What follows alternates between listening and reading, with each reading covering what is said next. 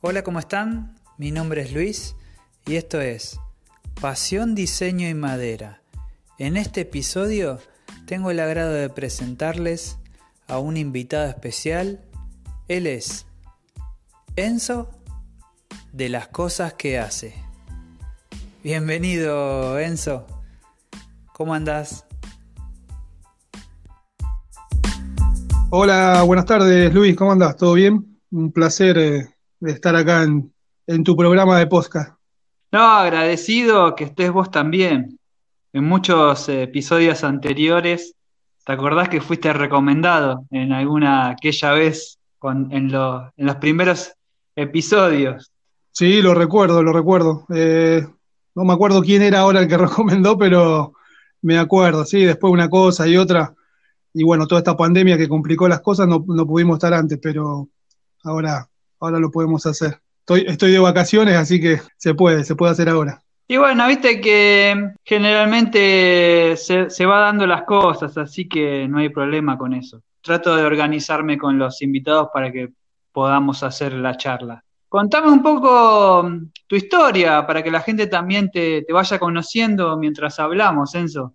Sí, perfecto. Eh, no, bueno, el emprendimiento este, como a todos, a la gran mayoría le pasó, empezó como un hobby, digamos, eh, allá por el 2017 más o menos. Empezó como un hobby para hacer algo acá en casa. En realidad yo antes trabajaba, siempre trabajé de mantenimiento mecánico en fábricas, o sea, me recibí en el Colegio Industrial de Técnico Mecánico y y siempre trabajé de eso. Empecé la facultad, la UTN, Ingeniería Mecánica, y bueno, por cuestiones laborales y de tiempo, tuve que dejar en, hice primer año, metí algunos finales y bueno, empecé a trabajar en fábrica y me dediqué siempre a eso. Eh, y esto de la docencia empezó ahora, hará unos 6, 7 años atrás, más o menos, eh, también, siempre buscando hacer algo más. Eh, uno tiene un trabajo y siempre busca hacer otra cosa más, tener otra, otra entrada. Y bueno, siempre trabajé en fábrica, en distintas fábricas. Arranqué en una, en una forja, trabajaba en, el, en la oficina técnica, dibujando en AutoCAD, haciendo todos los planos, los proyectos de, de la fábrica. Y después empecé a hacer mantenimiento en esa fábrica. Estuve unos años ahí, después pasé a, a otro rubro, a una curtiembre, también en mantenimiento. Y así, Ajá. así fui cambiando de trabajo. Eh, después una- un laboratorio, eh, también haciendo de mantenimiento, después terminé en una metalúrgica. Y bueno, siempre buscando aparte hacer algo, hacía por ahí mantenimiento en fábrica por mi parte. Y después se fue dando lo de la docencia. Eh, sabía que el título que tenía me habilitaba a dar algunas materias de taller, del ciclo básico y ciclo superior también y empecé, empecé a, agarrar algunas horas en escuelas técnicas, eh, después también hice un tramo pedagógico como para que mi título esté habilitado, ¿no? Y ahora en este momento estoy haciendo el profesorado técnico. Y bueno, después dejé la fábrica y me dediqué a la docencia completamente, al 100%, y, y siempre buscando hacer algo más. Entonces surgió esto, lo de la carpintería, siempre tuve herramientas acá en casa, de chico, mi viejo siempre tuvo herramientas, siempre haciendo algo, arreglando algo. Y bueno, empecé haciendo cosas para casa y después amigos, conocidos, pero chico, empecé a cobrar, me empezaron a pedir, pero cobrame cuánto es, hacemos un presupuesto. Y bueno, se fue dando, y surgió esto. Claro. ¿Y, y cómo lo tomaste? Viste que de pasar de, de- de estar en una fábrica, pasar a enseñar. ¿Cómo, cómo fue eso? ¿Te gustó eh, la parte de la docencia cuando te decidiste hacerlo? En realidad eh, no lo, ¿cómo te puedo explicar? Al principio me parecía algo raro, pero después se fue dando, más que nada el, trato con los chicos, en la escuela te lleva, eso te lleva y, y es algo que por ahí lo descubrís. O sea, en su momento yo nunca lo pensé, ¿no? Al salir del secundario, meterme en la docencia y tal vez hoy me arrepiento, lo hubiese hecho antes, ahora que, que agarré ritmo con esto de la docencia ya hace unos años atrás y, me gusta mucho, está muy bueno el feeling con los chicos, el día a día, eh, enseñar, o sea, transmitirle a los chicos por ahí lo que uno ya sabe hacer y, y que ellos lo vayan descubriendo, eso está buenísimo, está muy bueno. Y, bueno, eh, vas eh, enseñándole a los chicos lo que es más que nada, bueno, uno debe venir de la parte de empresa, de fábrica, más o menos le vas contando cómo es, cómo es esa vida en la fábrica, cómo son los tiempos, cómo se manejan. Eh, eso está muy, muy bueno. A los chicos les gusta mucho, se, interesan mucho por eso también. Claro, ¿y qué le estás haciendo hacer en este momento? En el tema de pandemia, ¿no viste que es difícil?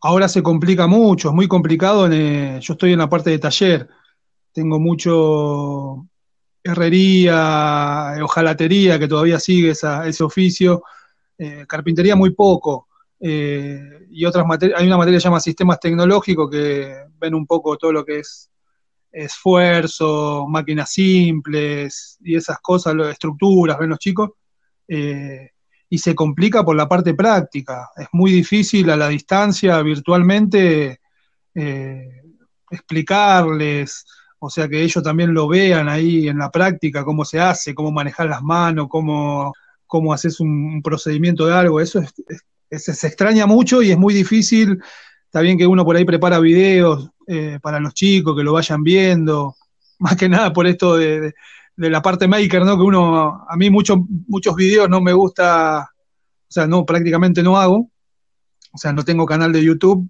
eh, y me cuesta mucho filmar y editar y eso, por eso no lo hago en, mi página de Instagram, ¿no?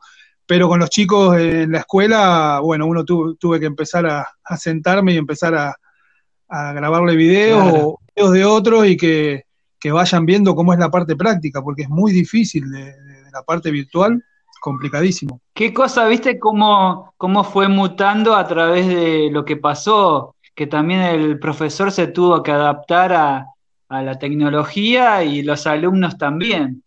Sí, sí, eso, eso fue algo, algo con lo que, bueno, yo por ahí más o menos con la tecnología ya venía medio acostumbrado, ¿no? Siempre me gustó todo esto de, bueno, la computación y todo esto, pero eh, se complica eh, a aquel que no tiene acceso por ahí, no, no tiene conectividad yo ahora, por ejemplo, estoy viendo las dificultades de que uno por ahí lo toma como algo natural, tener un celular, wifi en la casa, pero hay muchas familias que no lo tienen. Ahí se empezaron a ver todas esta, estas, estas complejidades, ¿no? esto que está pasando, o sea, como que la pandemia sacó todo a flote y está mostrando las realidades de, muchas familias, ¿no? Eh, claro, sí, aparte, aparte en, en, las ventas de computadora y notebook que crecieron, fue impresionante, porque la gente se dio cuenta que necesitaba también una computadora nueva o algo que, lo pueda ayudar para hacer y continuar el trabajo de cada uno en casa, ¿no? Claro, sí, sí, eso, eso es fundamental, porque imagínate, hay familias, a mí me pasa que, eh, bueno, yo tuve que dar mi número de teléfono a, mucha, a muchos cursos que tengo y eso en la docencia por ahí muchos no lo hacen, ¿no? Pero bueno, yo quería tener conectividad, estar conectado con, mis alumnos, con los chicos. Y, las familias te cuentan, mire, profe, tengo un solo celular, los padres, tengo un solo celular en casa y tengo cinco hijos, y los cinco en edad escolar. Eh, y dice, yo me voy temprano a la mañana a trabajar y cuando vengo tengo, cargué poco crédito, pocos datos en el celular y bueno, pueden bajar apenas la tarea, hacerla y, y se complica, se complica mucho. Eh, después aquel que por ahí no tiene wifi en la casa y tiene que cargar crédito, cargar datos en el celular y es muy complicado. O sea, se vieron todas esas realidades que uno por ahí, qué sé yo, yo a veces lo digo, para la tele todo, para las noticias no, se conectan de manera virtual, pero hay realidades en que hay muchos chicos que no se pueden conectar. O sea, hay que estar llamándolo por, no sé, teléfono de línea y buscarlo, rastrearlo, a ver si están trabajando, si no están trabajando, porque o sea, conectados con la escuela tienen que estar, ¿viste? Claro, sí, está bueno lo que contás porque a veces uno piensa que está todo ok, ¿viste? Y uno lo toma como habitual, pero sí, hay ciertas eh, realidades de distinta gente. ¿Vos de dónde sos, eh, Enzo? ¿De qué, dónde vivís? Yo soy de Quilmes. Ah, mira, zona sur.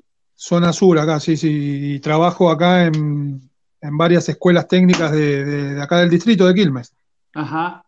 ¿Y vos cómo lo ves el tema de los chicos con el aprendizaje y eso? ¿Vos ves que, es contagioso transmitir eso, lo que vos eh, transmitís cada día que les enseñás?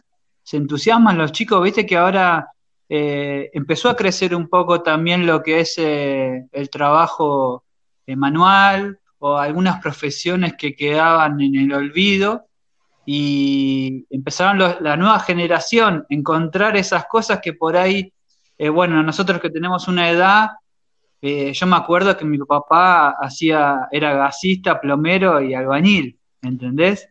Eh, pero los de ahora piensan que uno sale a trabajar y, vuelve, pero por ahí no ven esa realidad que por ahí uno, de trabajos que eh, hace, está buenísimo, ¿viste? Que la nueva generación tenga ganas de, de hacer cosas como nosotros hacíamos antiguamente cuando éramos chicos. Sí, un poco está cambiando eso, eh, se ve, pero la mayoría de los chicos que, se anotan en la escuela técnica es porque le gustan las herramientas, le gustan todo, todos los trabajos que se hacen en, esta escuela, ¿no? En la escuela técnica. Le gustan los talleres, más que nada, eh, los que se anotan en la técnica es porque le gusta el taller, le gusta toda la parte práctica, manual, pero también ves la otra realidad, como vos decís, todo esto de la nueva tecnología y las nuevas generaciones de chicos propiamente también nosotros lo vemos, esto de, los Instagramers que le dicen una cosa así, los youtubers, los chicos también quieren, apuntan a eso también. O sea, me pasa a mí de muchos alumnos de, profe, yo soy youtuber. Y yo le pregunté, ¿qué es eso? Y bueno, te cuentan y ves que tienen canales de YouTube y tienen miles de seguidores y bueno, muchos de nosotros ahora sabemos que, eso es redituable también, ¿no? Al, subir contenido a YouTube, eh, bueno, puedes crear una cuenta donde eh, bueno, te van pagando y es como que se generó una nueva profesión, digamos, por así decirlo, un nuevo oficio, ser youtuber o tener un, ¿cómo es? Una página en Instagram o Facebook y, bueno, vender eh, sus productos o tus contenidos o lo que realices mediante las redes sociales, se volvió como una nueva forma de trabajo, o sea, como que cambió, eh, como, ¿cómo decirlo?, el paradigma de lo que es el mercado laboral antes nosotros, yo mira, todavía tengo el recuerdo de cuando entré a primer año del industrial, eh, un profesor nos preguntó, ¿y por qué se anotaron en esta escuela técnica? ¿Por qué creen que, qué es lo que van a lograr acá? Y todo, todo, la mayoría de los chicos respondimos porque la escuela técnica te da una salida laboral, o sea, te da, te forma en oficios y tener, tenés, claro, una ventaja más amplia con, no sé, con un bachiller, con otro tipo de, especialidad. Y hoy todo eso está cambiando con todas estas nuevas tecnologías y, estas nuevas profesiones que, se están dando, eso está cambiando. Claro, bueno, a mí me pasó que yo iba en un colegio eh, católico, pero en la secundaria tenían industrial. Eh, yo iba cerca de mi casa, que era el Don Orione, que es bastante conocido. Sí, conozco. Hay muchos colegios. Y bueno, eh, yo en ese tiempo vivía en Lugano. Y me acuerdo que de yo era chiquito, eh, empecé desde, el preescolar y bueno, después hice el primario, pero veía a la gente del secundario con esas maquetas, carpetas grandes y yo decía, siempre me llamaba la atención de qué hacían, ¿viste? Y desde ese momento me acuerdo que me gustaba. Y después cuando, bueno, yo por circunstancias de la vida eh, tuve que cambiarme de colegio, qué sé yo, porque no podía pagar, y me fui a un público. Y yo me acuerdo que en ese momento cuando ingresé al, a, la escuela pública, no me acuerdo si fue en cuarto grado o algo así, eh, y estábamos como muy adelantados, ¿viste?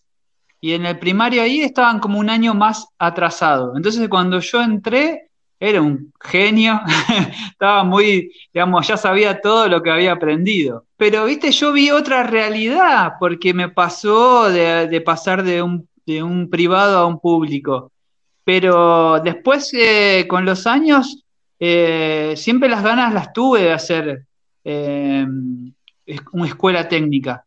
Pero bueno, las circunstancias de la vida no, no pude hacerlo, pero bueno, tuve la posibilidad y es el esfuerzo para terminar la secundaria. eso, es importante, ¿no? Sí, es muy importante. a, mí me, importante. a mí me pasaba, por ejemplo, cuando arranqué la escuela técnica, como vos decís, iba con, el tablero, con el estuche ese donde iba el tablero, las escuadras, y tenía dibujo técnico y a la tarde tenía taller. Entonces yo me iba a las seis y media de la mañana, salía de mi casa, salía con el bolso. Adentro tenía la ropa de trabajo, los botines de seguridad, eh, en la mochila la carpeta y en la otra, en la otra mano llevaba el tablero de dibujo técnico. Y eso eran tres veces a la semana, sí, taller y dibujo técnico. Y después cuando los días que tenía gimnasia, tenía que llevar la ropa de gimnasia. Y como yo iba a una escuela industrial que era privada, iba con uniforme, tenía que ir con el uniforme, la camisa, el saco, la corbata, más la ropa de taller, y era, era terrible, era terrible. Y cuando teníamos taller, llevar los, los materiales, cuando teníamos carpintería, herrería, que había que cargar con, con esos materiales, bueno, pero... Las maquetas grandes que no entraban en ningún lado.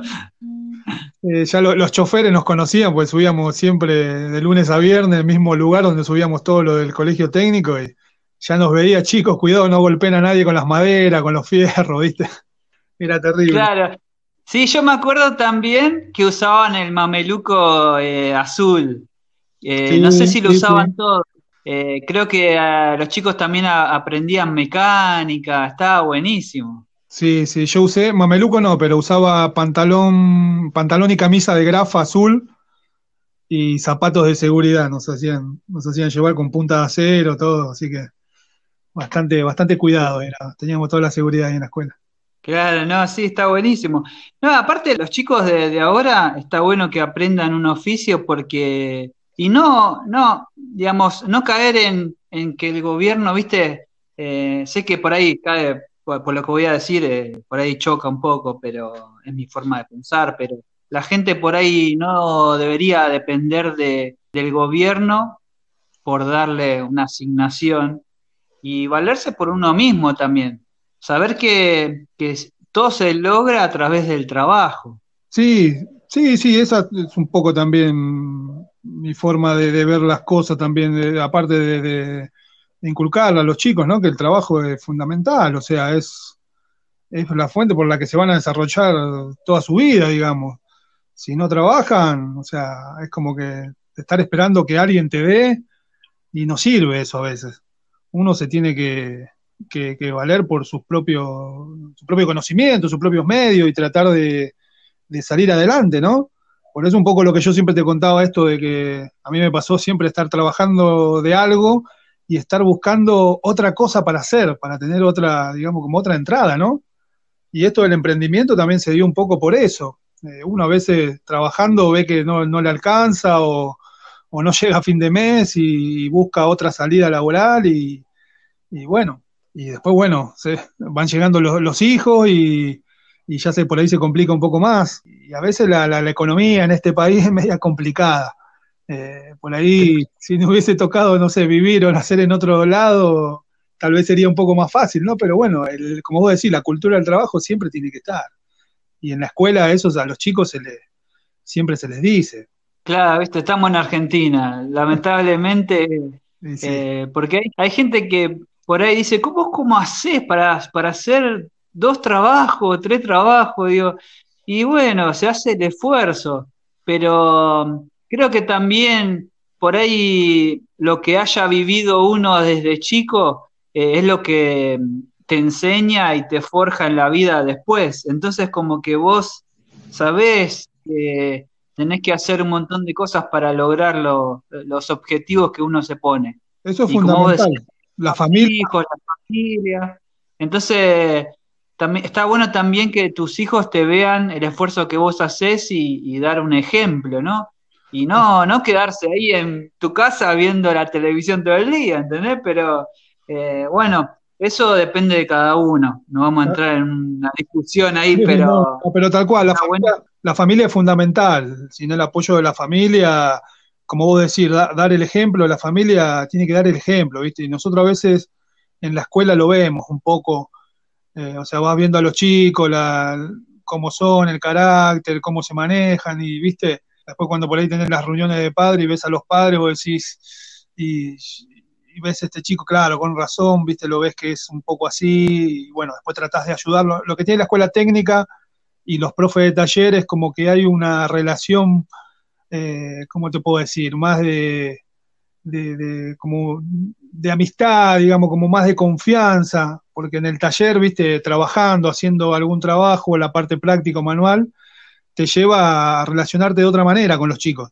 Ellos mismos también lo notan y por ahí te van contando, mire, profe, en mi casa lo ayudé a mi papá a hacer, eh, no sé, el otro día por, eh, por este Zoom, un chico me contó, profe, le ayudé a mi papá a hacer el cielo raso de mi pieza, y vos le vas preguntando y qué herramientas usaste, qué, cómo lo hicieron, y los chicos se relacionan de otra manera y te van contando lo que hacen en su casa y, bueno, y vos vas viendo las realidades de, cada uno, ¿no? Y a veces, bueno, claro. te das cuenta del comportamiento que ellos tienen en la escuela, ¿viste?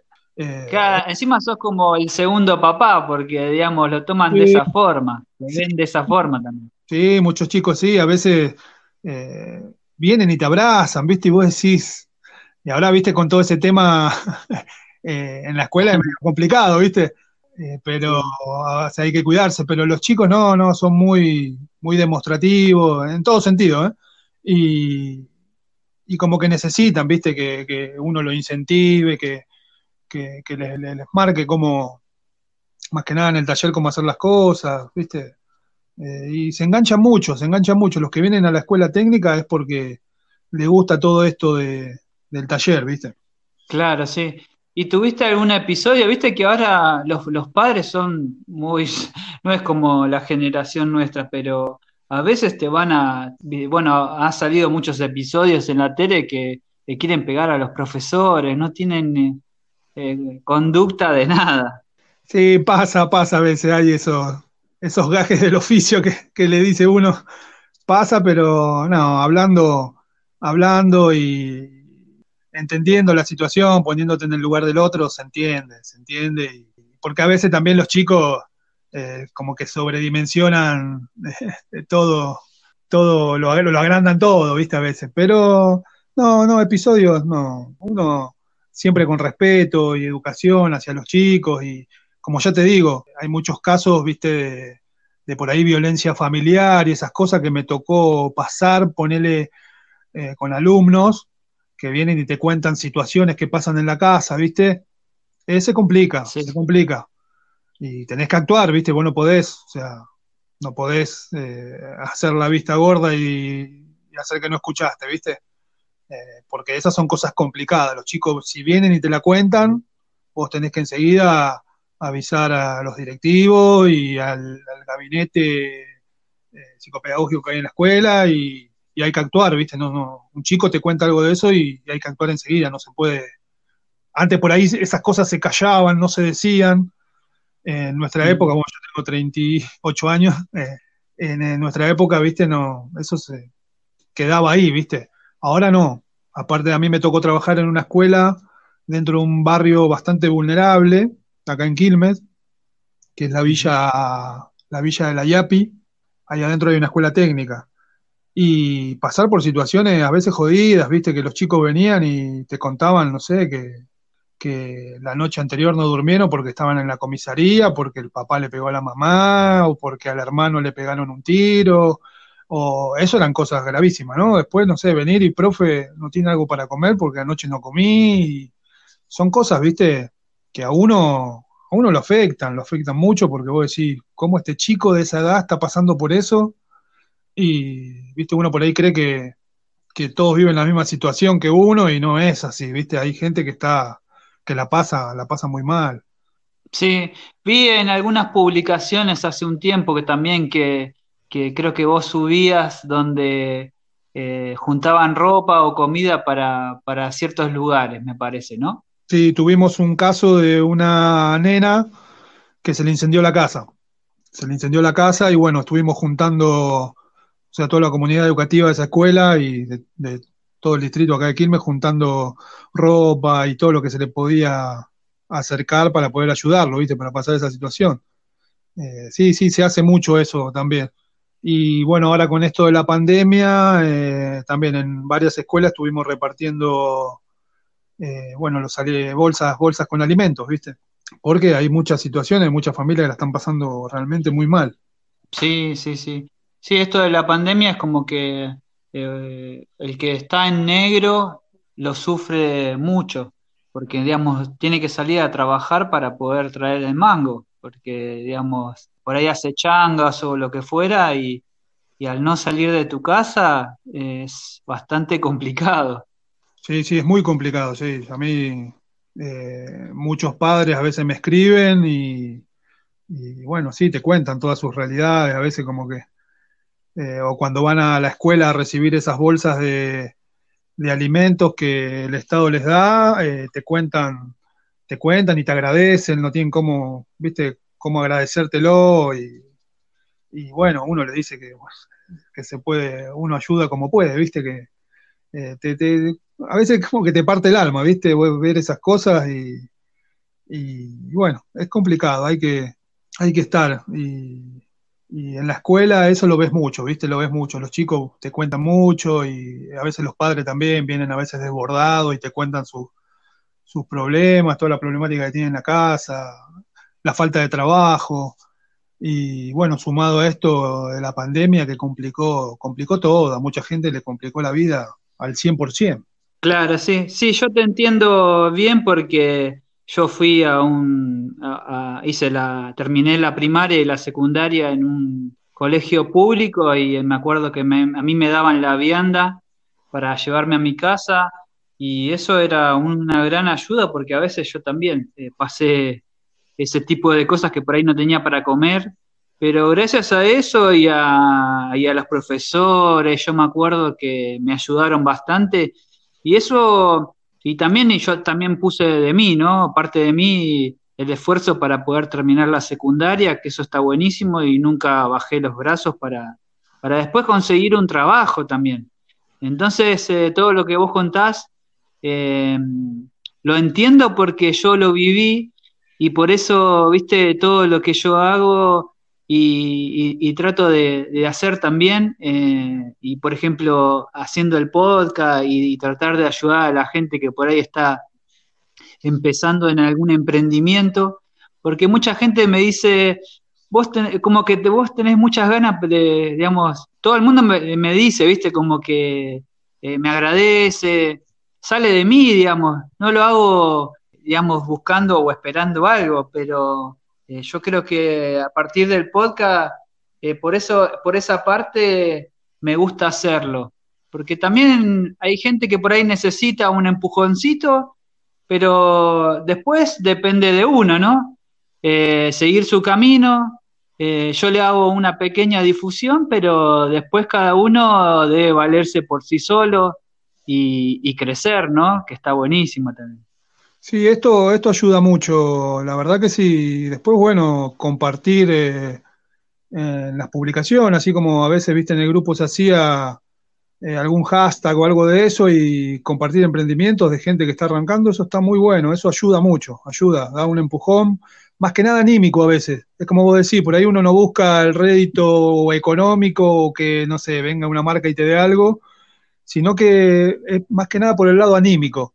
Vos decís, bueno, eh, hay gente que se interesa, le importa, le gusta lo que hago, eh, y eso, eso anímicamente ayuda mucho. A veces no importa tanto, como vos decís, ¿no? La, como te vuelvo a repetir, la parte económica o redituable de todo este emprendimiento, sino que a uno lo anímicamente le da un empujón para, para seguir creciendo y, como vos decís, valerse por uno mismo, seguir progresando, por ahí invirtiendo en máquinas, en todas esas cosas, y bueno, eso, eso ayuda, ayuda mucho. Claro, Sí, sí, sí. Sí, bueno, viste que, eh, por ejemplo, a, mí me pasó de que esto lo empecé y eh, como si fuera a realizar un pequeño negocio y después te vas dando cuenta de muchas cosas, cuando empecé a encontrar eh, distintos tipos de gente, donde vivía, en distintas provincias, empezás a hablar con uno, con otro, y mm, y creo que todo esto salió de mí eh, por sí solo, digamos, porque yo tenía una idea de hacer mi, emprendimiento, publicar una foto y vender, y así sucesivamente.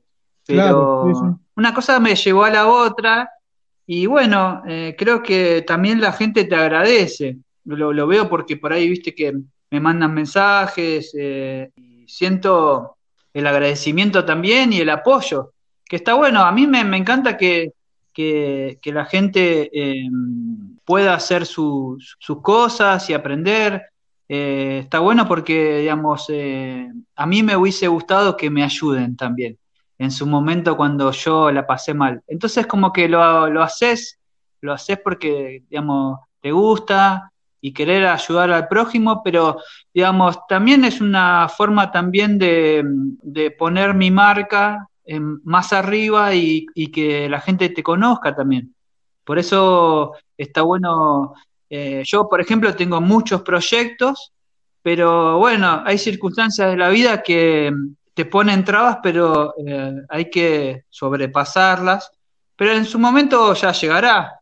Eh, así que bueno, yo en este momento estoy pasando por una, unas semanas que temas familiares, y entonces estoy como más ausente en las redes, pero, eh, ¿cómo se llama? Hay mucha gente que me preguntó, porque por ahí viste que uno siempre está viendo que haces posteos o subís historias, claro. y, por ahí es, es raro, pero bueno, hay gente que se da cuenta y hay otra que por ahí lo toma habitual, como que por ahí uno dejó de hacer cosas.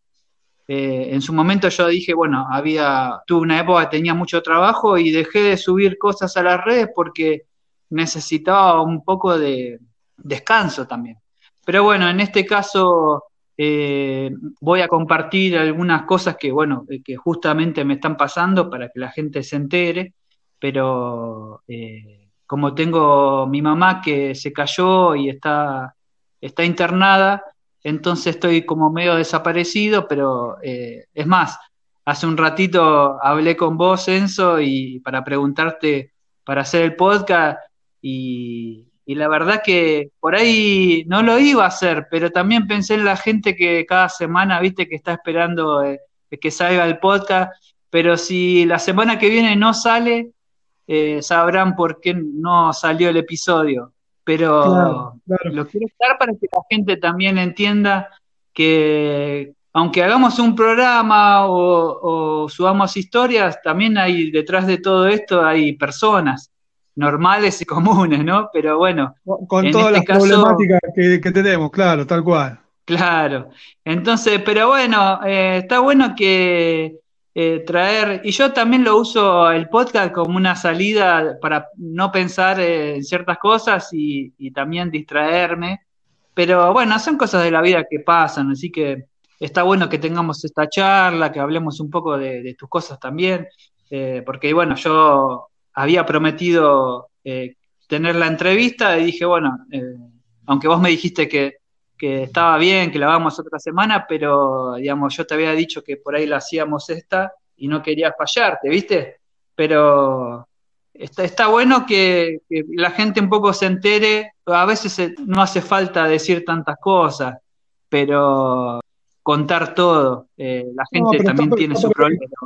Sí, está perfecto aclararlo, porque como vos decís, uno en las redes sociales tiene una vida, tiene problemas, eh, y bueno, a veces por ahí contarlo está muy bueno, está muy bueno, uno se desahoga y como vos decís, hacer el programa este tuyo, por ahí te desconecta, te desenchufa de todos esos problemas, te olvidás por un rato, desconectás y, bueno, y después, bueno, uno sigue, ¿no? Con la vida había pasado hace un tiempo atrás, vos me habías dicho para hacerlo y yo venía también complicado con una semana, un mes, venía complicadísimo con lo de la cuarentena, acomodándome con las clases virtuales en la escuela, en mi trabajo, con los classrooms, las reuniones por Zoom, venía complicadísimo y los trabajos encima. Todavía estoy con trabajo atrasado y bueno, fíjate que yo ahora hace poquito posteé la semana pasada que me tomaba vacaciones desde el 20 de julio hasta el, hasta fin de mes iba a estar de vacaciones que, o sea, fue para las redes sociales, digamos. A varios le aclaré, me dice, vas a estar. No, no.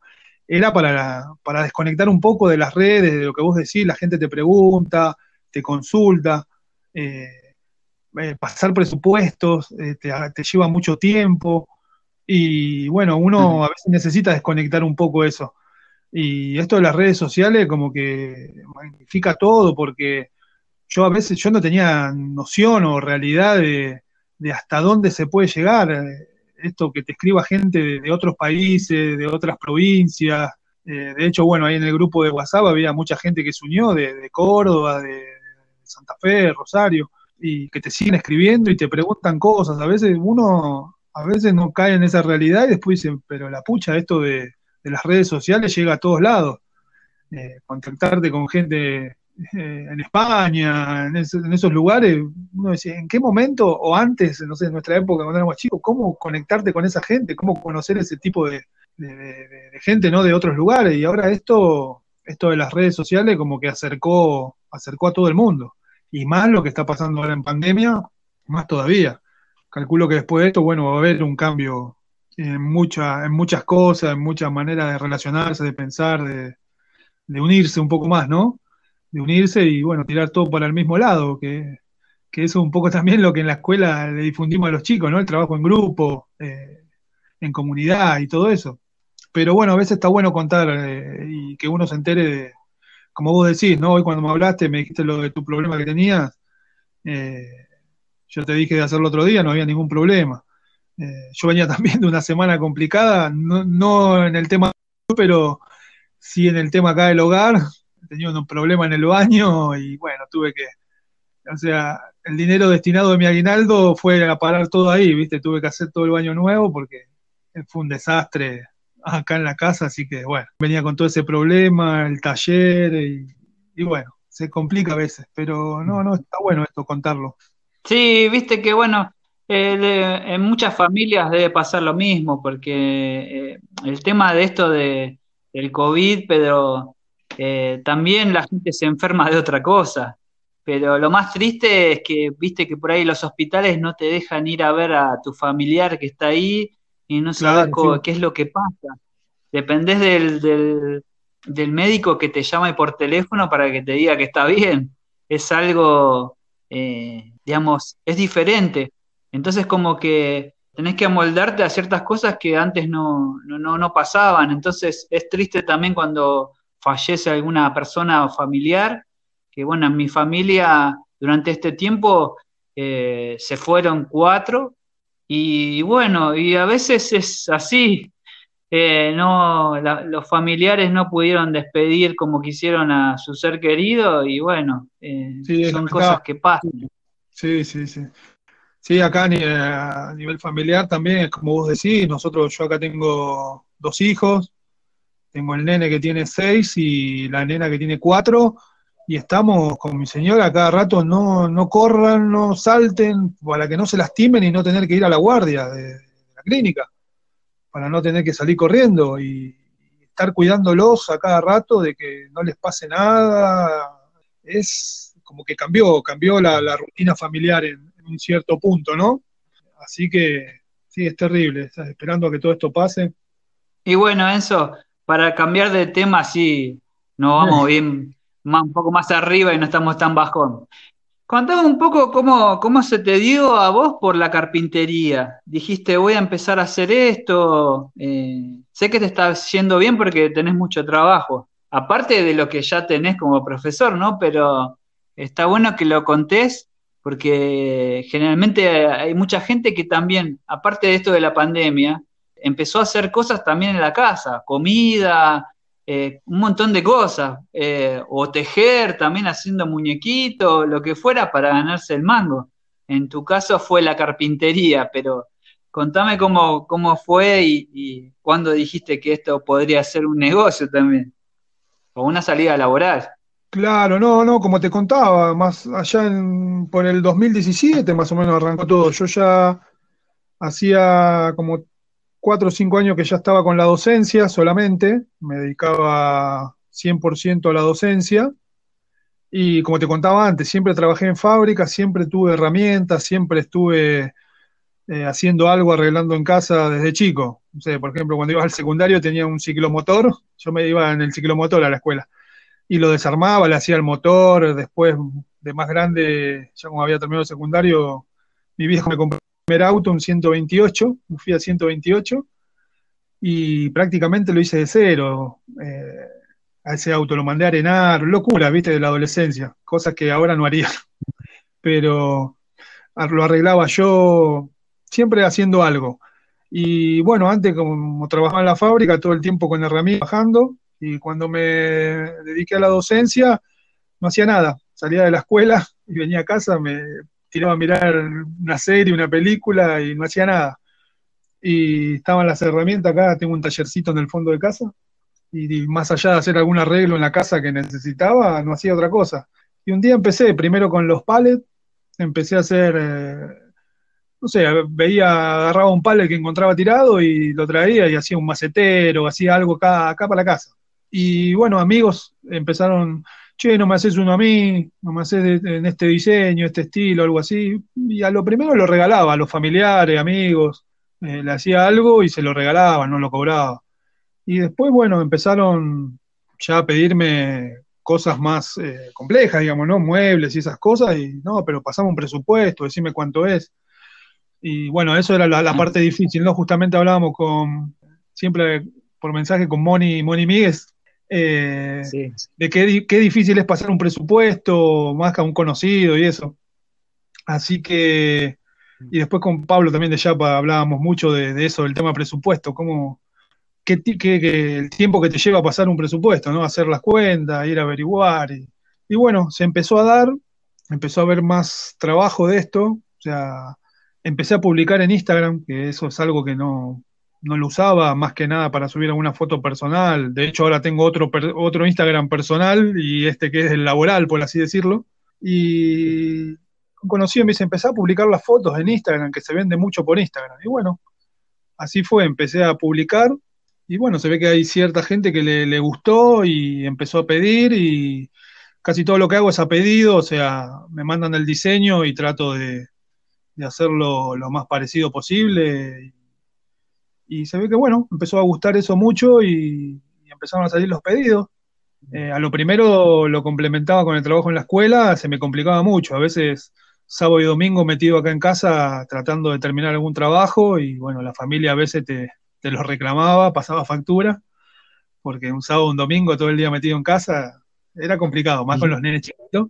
Y bueno, así empecé. Y ahora con esto de la pandemia, dedicado al 100% a esto, ¿no? Están pidiendo mucho y, están saliendo los trabajos, por suerte. Pero ahora cuando vuelva a la escuela no sé cómo manejarlo. Así que por eso puse lo de cerrado por vacaciones como para adelantar un poco y, ir regulando eh, esos pedidos, ¿no?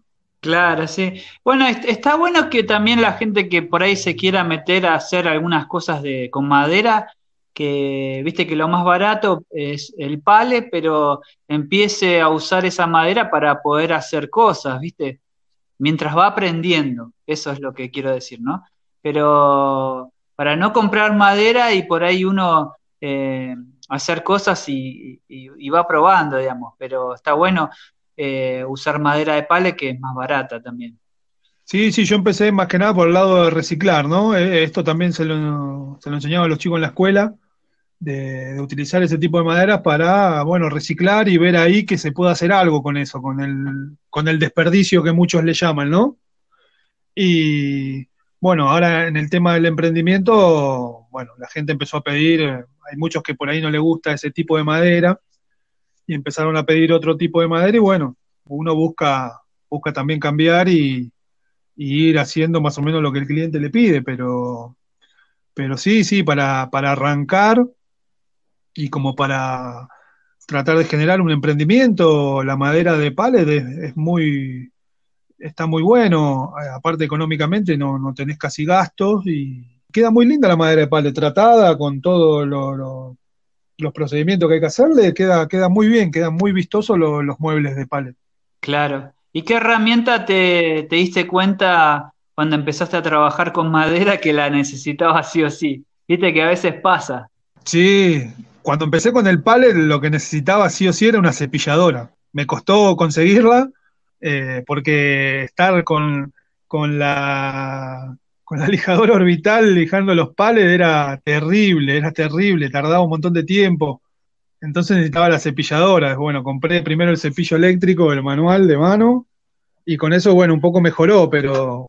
Y después, bueno, voy a ir comprando, fui de a poco, muy de a poco comprando la, la después la sierra de, banco, y de a poquito fui comprando las máquinas. Había salido una oferta, me había, me había avisado Rubén del de una cepilladora gama, que fue en el momento ese el año pasado, venía todo el dólar que se iba por las nubes, qué sé yo, y bueno, la, la, la encontré con ese un buen precio, digamos, y la compré. Pero bueno, después a poco ir sumando herramientas, eso siempre es una inversión, uno va comprando a medida que, bueno, va trabajos o cosas que, que piden más complejas y necesitas algún tipo de herramienta. A veces no tenés esa herramienta y te das cuenta que la necesitas, ¿viste? Claro, sí, ahora todo tipo de herramienta está muy cara. Yo me acuerdo que la cepilladora la quise comprar en su momento, pero no sabía si comprarla o no porque, digamos, no sabía en qué tipo de mueble me iba a dedicar, ¿viste? Entonces tenía la duda. Pero ahora me arrepiento de no haberla comprado en su momento eh, porque sale una fortuna. Pero bueno, uno puede hacer otras cosas también. No hace falta que por no tener la cepilladora eh, no pueda hacer el laburo, pero por ahí te va a costar un poco más si usás madera de pale, pero eh, está claro que toda herramienta es una inversión también. Claro, sí, pasa eso. Ponerle yo ahora la cepilladora, prácticamente la tengo de adorno porque me piden con otro tipo de madera, o pino, otra cosa, y a veces ya viene cepillado y, y la cepilladora la uso para algunas cosas, alguna que otra cosa. Me pasó que ahora mirando acá, que le digo, la tengo de adorno, la cepilladora de banda. La compré también en ese momento cuando empecé con los pales y ahora la tengo ahí, está tapada de tierra porque de tanto que trabajo con otra madera se llena de, de acerrín y todo eso. Y la, mira, la estoy mirando ahora y digo, ¿para qué la compré? Pero bueno, son cosas que pasan y de, hecho tuve que salir a comprar una, una moladora porque la que tenía también ya estaba, estaba pidiendo el cambio y, Sí. y ahora me pasó con la, la rota orbital que el velcro se, se gastó mucho eso. Y bueno, eh, buscando el repuesto hasta que lo consigan, me lo traigan, manejándome con otras cosas, ¿no? Pero sí, con, con pocas herramientas se puede empezar y hacer laburos muy buenos. De hecho, nosotros porque nos gustan las herramientas eléctricas, inalámbricas, nos gusta mucho todo este tema, pero bueno, antes carpintero usaba el serrucho y, y el formón y un cepillo manual y hacía excelentes trabajos, ¿no? Claro, sí, sí, sí. Bueno, quiero, quiero contar que, bueno, es- en muchos capítulos del podcast me preguntaban siempre cuándo iba a ser el momento de, de aprender herrería. Quiero decir que se me ha- hace unos días se me rompió la puerta de, de- de mi casa, de la de reja, y la tuve que soldar, así que ahí ya pude tirar algunos puntitos para, para poder soldar que hay mucha gente que por ahí me decía, viste, ¿cuándo te vas a animar? ¿Cuándo te vas a animar? Y bueno, eh, quedó, firme quedó. No sé el- el si está bien la soldadura, pero creo que también es práctica también.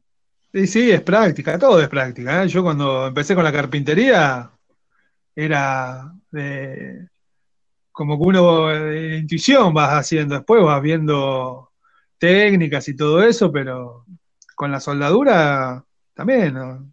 Vas, vas mirando, vas, vas viendo, es cuestión de práctica. Yo siempre digo a los chicos en la escuela, agarrá un, hierro y gastá electrodo, vea que la costura te quede bien y, es cuestión de práctica, todo. Claro. Sí, sí, no, aparte está, está bueno. A mí es algo que tengo pendiente, pero bueno, vamos a ir aprendiendo a poco. Claro, sí, te amplía, te amplía mucho, bueno, sí, en la parte de como emprendimiento puedes hacer un montón de otras cosas, está muy bueno eso. Claro, ella, bueno, también me gustaría aprender cosas de alba- albañilería y eso, ¿viste? Para poder construir, por ejemplo, levantar las paredes vos mismo. Pero bueno, hay ciertas cosas que hay gente que tiene más la facilidad y otras que no. Pero está bueno también aprenderlo o tener una idea también de cómo se hace. Por ejemplo, viene a tu casa un albañil y vos podés controlarlo o decir si el trabajo está bien o está mal. Eso también está bueno, eh, saber cómo se hacen las cosas. Sí, me, me- estás haciendo, estoy notando como un déjà vu, mirá, estuve con toda esta, estos últimos 15 días con el baño de casa, que tuve que hacer todo nuevo, toda la conexión de las cañerías de agua, porque era una casa vieja, todo cañería de plomo, y ahora se hizo todo termofusión, y como se rompió todo el baño, había que poner toda la cerámica nueva. Y vino un muchacho, un albañil, a poner la cerámica. Lo que renegué. lo que renegué. Primero que no tenía las herramientas. Tuve que salir yo a comprarle las herramientas. Eh, no tenía la llana para la llana para pegar para pegar la cerámica, tuve que ir yo a comprarla. Y después tuve que agarrar y hacerle no tenía las mechas de copa para agujerear la cerámica. Tuve que salir, bueno, mi, mi papá tiene siempre le gustaron las herramientas, compraba por, por comprar y por tenerlas, porque por más que no lo usaba, él compraba igual. Y bueno, tenía esas mechas de copa y las, las tuve que ir a buscar y yo agujerearle la cerámica al muchacho este. La verdad que lo que renegué, lo que renegué fue terrible. Pero bueno, como vos decís, a veces uno... No digo, prácticamente el laburo le hiciste vos. lo hubiese pagado. No, me quedé un día hasta las 12 de la noche agujereando cerámica para que al otro día venga y, esa cerámica donde iban las conexiones de las canillas, la llave de paso y todo eso, que estén agujereadas y que no, me rompió, me rompió una caja de, cerámica queriendo hacer los agujeros, fue una locura. Pero bueno, ya está, fue, fue una mala recomendación y bueno, ya está, ¿qué va a hacer? Dentro de todo quedó. Me parece que el, el, pibe no, no, tenía muy clara el bañil. No, me parece que no, era otra clase de albañil, digamos, para, para hacer otra cosa. Pero bueno. A veces pasa que la que uno debe saber sus limitaciones. Está bien que por ahí el chico eh, quería ganarse el mango eh, con los tiempos que pasan, que uno quiere hacer cosas, pero hay cosas que si no sabes hacerlas, mejor no hacerlas. Claro, con esta situación de, pandemia, sí, la gente está necesitada de, como vos decís, de hacer una changa, un trabajo, algo, y bueno, pero, pero bueno, ya está, quedó, quedó el baño ahí, se puede usar. bueno, yo cuando construí también en mi casa, eh, cada vez que llegaba del trabajo a la tarde, me acuerdo que encontraba algo diferente, ¿viste? Y yo soy muy obsesivo con el detalle pero había veces que los albañiles, ponele, me, me, me, mandaba, el tipo que había contratado me mandaba cuatro, ¿viste? Dos sabían y dos no, y se notaba la diferencia porque, digamos, no se ayudaban entre ellos, ¿viste? Diciéndole, no, lo estaba haciendo mal. Y uno me levantaba la pared y le digo, una vez llegué y, y le digo, mirá que acaba una ventana, ya había subido dos hileras más, ¿viste? Y tuvo que sacar los ladrillos y después volverlo a, hacer, pero si no llegaba en ese momento me levantaba pared. No, sí, esas cosas pasan, sí, uno a veces, como vos decís, nosotros lo vemos acá en el detalle de los trabajos que hacemos y a veces vos decís, no, lo estoy haciendo mal y, y esto así no va y esto no se lo puede llevar al cliente y buscar la solución, pero hay gente que no se da cuenta, no se da cuenta que lo está haciendo mal y le sigue dando y bueno, después, después vienen las consecuencias, ¿no? Aparte, como decía, claro, claro. Y a mí me pasó que me habían trabado, digamos, se habían puesto, eh, estaba la pared vieja con la nueva y nunca la habían trabado con el ladrillo, imagínate. Al mes se me empezó a abrir la pared así y vos veías cómo pasaba el, hilito del sol. Dije, no, no le pusieron ni varilla ni trabaron con los ladrillos. Es que yo no soy albañil, pero en esas cosas hasta yo lo sé, pero bueno, son cosas que pasan, ¿viste? A veces lo barato sale caro. Sí, sí, sí, sí, pasa eso, pasa mucho. Pero qué va a ser, y bueno. Así que bueno.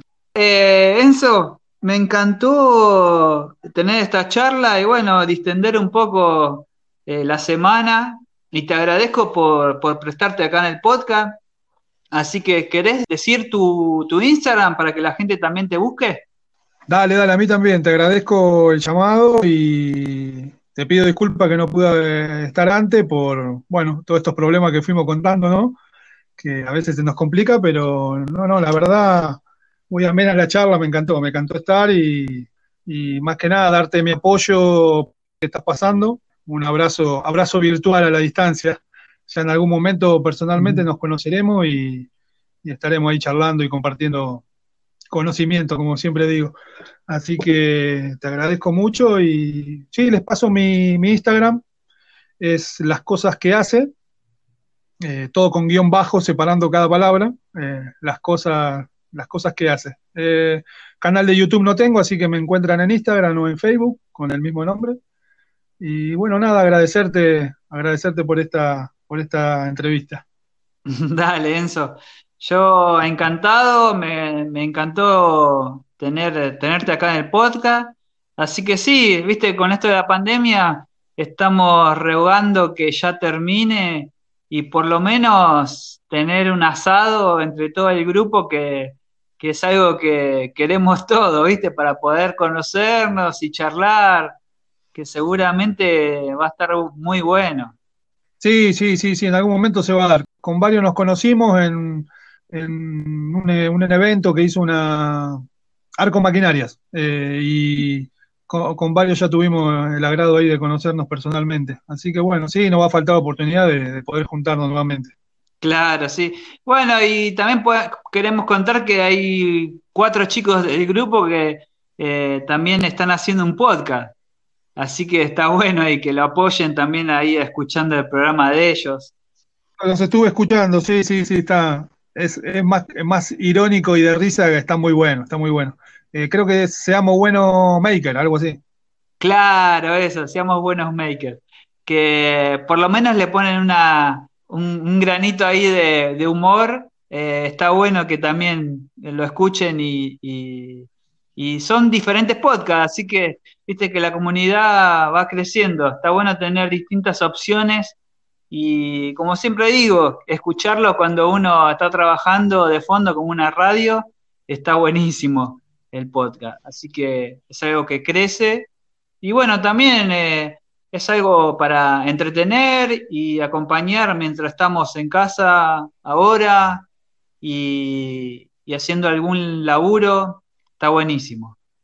Así que bueno, Enzo, te agradezco, te mando saludos, espero que estés bien. Dale, dale, buenísimo, te agradezco. Y, nada, ahí, ah, después te voy a pasar eh, dos emprendimientos ahí de unos, conocidos para, darle difusión. Aprovechamos el momento, el ah, espacio. Dale, sí, sí. Por ejemplo, el otro día me llamaron, me, llamaron algunas personas, ¿viste? Queriendo para que yo los conozca. Está bueno porque la, prácticamente ahora la gente se presta y está bueno que, también los, los conozcan. Eh, si se puede hablar de, de, algo en el podcast, está bueno que también sumar gente a, la comunidad, como decimos nosotros. Así que está, está buenísimo. Sí, eso está muy bueno, sí, sí, sí. Es genial. Poder ayudar al otro está bueno. Y bueno, ahí te paso el, Instagram de.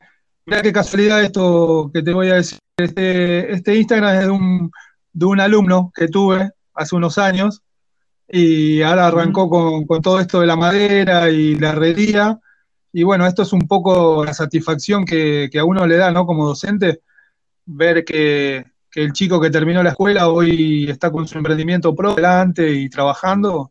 Y esa es la parte buena a veces también de la docencia, ¿no? La satisfacción de, ver cómo los chicos se van haciendo solo eh, en todo lo que es laboral y en su vida, ¿no?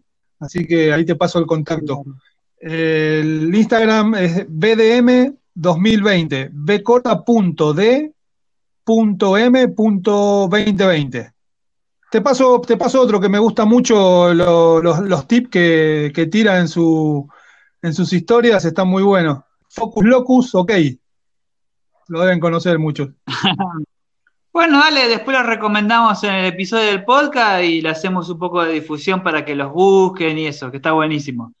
Que siempre recomendamos gente, así que también está bueno que, que lo encuentren sus trabajos y, también eh, le hagamos un poco de difusión para que crezcan. Dale, dale, eso es buenísimo, Luis. Un abrazo grande, Che, y que tu mamá se mejore y tranqui, tranqui, que va a salir todo bien. Fuerza para, para vos y tu familia. Todo va a estar bien, así que te mando un abrazo grande. Saludos. Dale, Enzo. Gracias. Eh, nos estamos viendo. Chao, chao.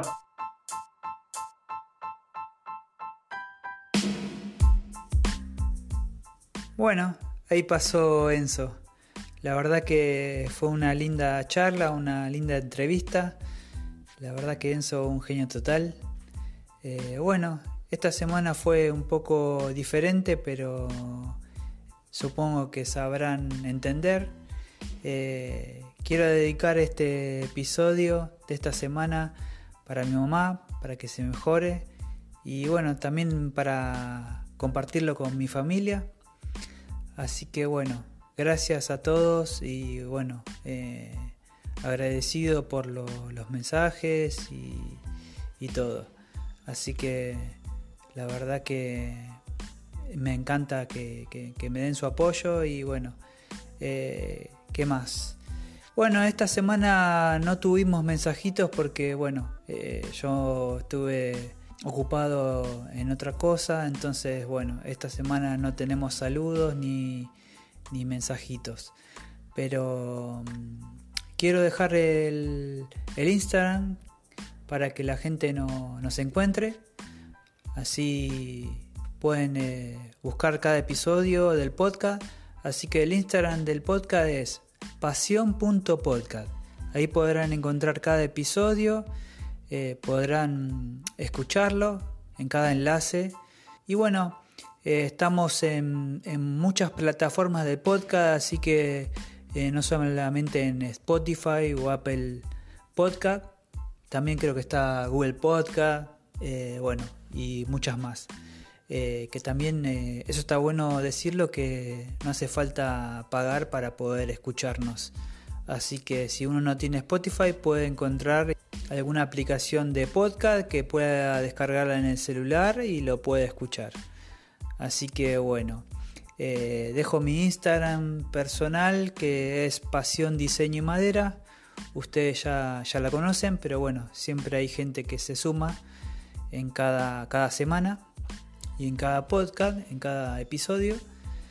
Así que, ¿y qué me falta? El canal de YouTube, que le agradezco a todos que se suscribieron. Y bueno, eh, creo que por este tiempo eh, no voy a subir ningún video, pero eh, le agradecería que, me den su apoyo también ahí en YouTube. Cuando esto pase, eh, estaré haciendo algún, algún video que pueda compartir y eso. Pero bueno, mientras tanto, pueden ir a buscarlo, el video que lo pueden ver ahí en el canal de YouTube, el último que hice fue de las prensas, eh, un organizador para prensas tipo F. Así que bueno, eh, ¿qué más? Le agradezco a todos y gracias por acompañarme en este momento. Nos vemos la próxima semana. Chao, chao.